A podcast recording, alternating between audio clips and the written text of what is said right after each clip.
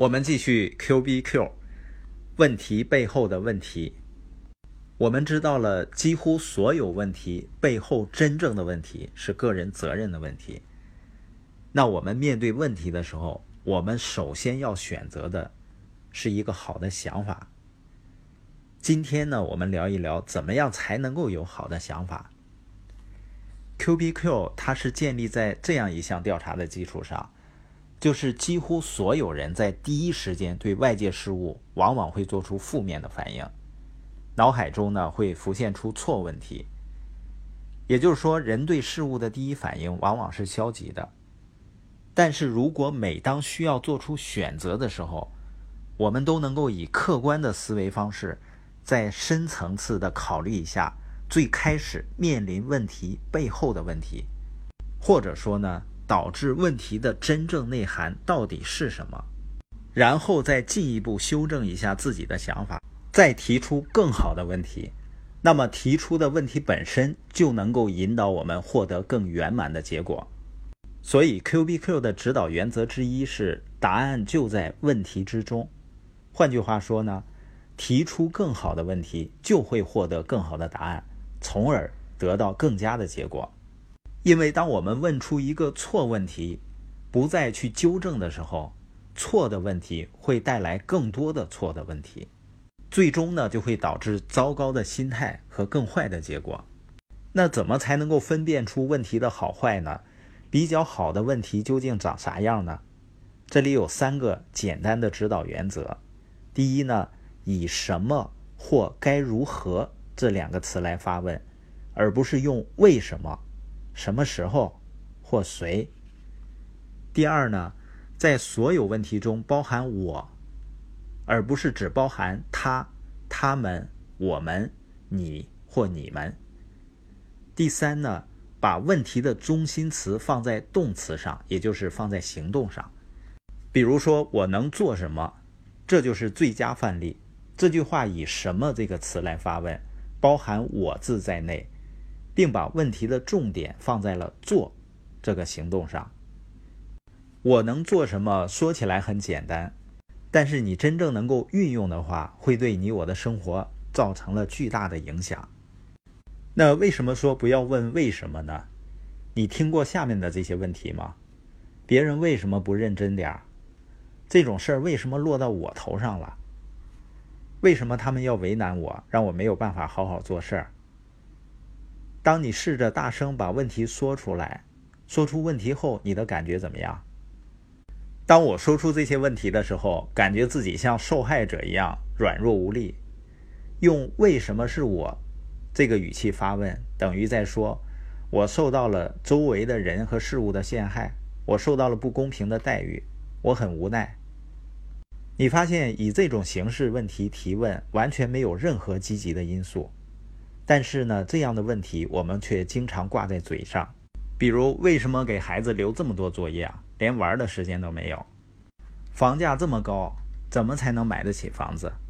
你发现这样的表达呢，它带有“我是小媳妇儿”的语气和心态，让人一听呢就把你归类为典型的可怜虫。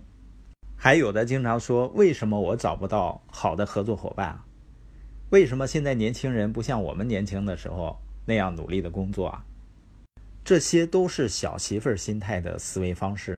像我们在前些天在凯恩斯入住酒店时，我们把行李呢放在酒店存放处就出去玩了。等晚上回到酒店的时候呢，行李被送到房间里了。这时我发现有一个袋子没有送上来，就去前台问。过了一段时间呢，酒店来了几个人，给我们看监控录像的截图。截图显示呢，行李员拎着袋子进房间了。他们表示呢，希望在房间里再找一找，结果找了呢，还是没有。我的第一反应呢，就是香格里拉酒店为什么会出现这样的问题？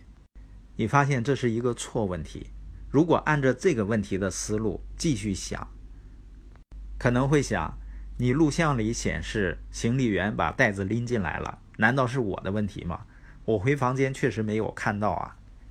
那正确的问题就是我能做什么？我要的是什么？我知道这件事儿，酒店行李员一定是在某个环节出了问题的。但袋子里呢，就是一些在超市里买的坚果、水果，还有洗漱用品。如果费半天周折，即使找到了，那我们晚上还要带孩子去夜市逛一逛，白天呢还要在沙滩上美美的晒太阳呢。这些事情都可能会耽误，可能会影响我们的心情。所以我跟工作人员说呢，你们就回去尽力找吧，明天跟那个已经下班的行李员再核实一下。看能否找到，找到就拿过来，找不到就算了。实际上，酒店后来也没有回复，估计是没找到。但我们出来玩，开心是最重要的，也没有再去找。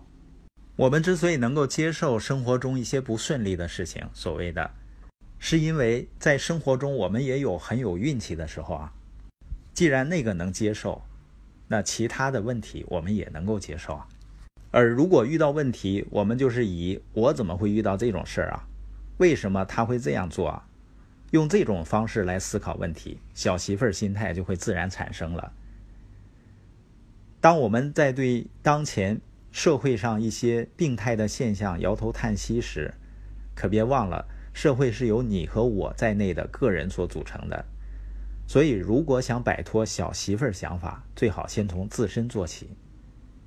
Q B Q 的第一个指导原则是，所有的 Q B Q 必须以什么或该如何发问，而不是为什么、什么时候或者谁。今天播音的重点呢，就是提出正确的问题，给自己带来好的想法，那样才能够最终给我们带来真正想要的好的结果。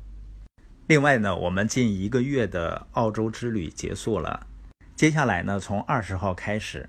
我们会去到近二十个省、直辖市去做书友线下交流，会通过我们自身的例子跟大家详尽分析什么才是正确的投资与开支，怎样在系统中提升领导力，运用复利的力量去创造非凡的自由。期待着有机会能够跟大家在线下交流的场合见面。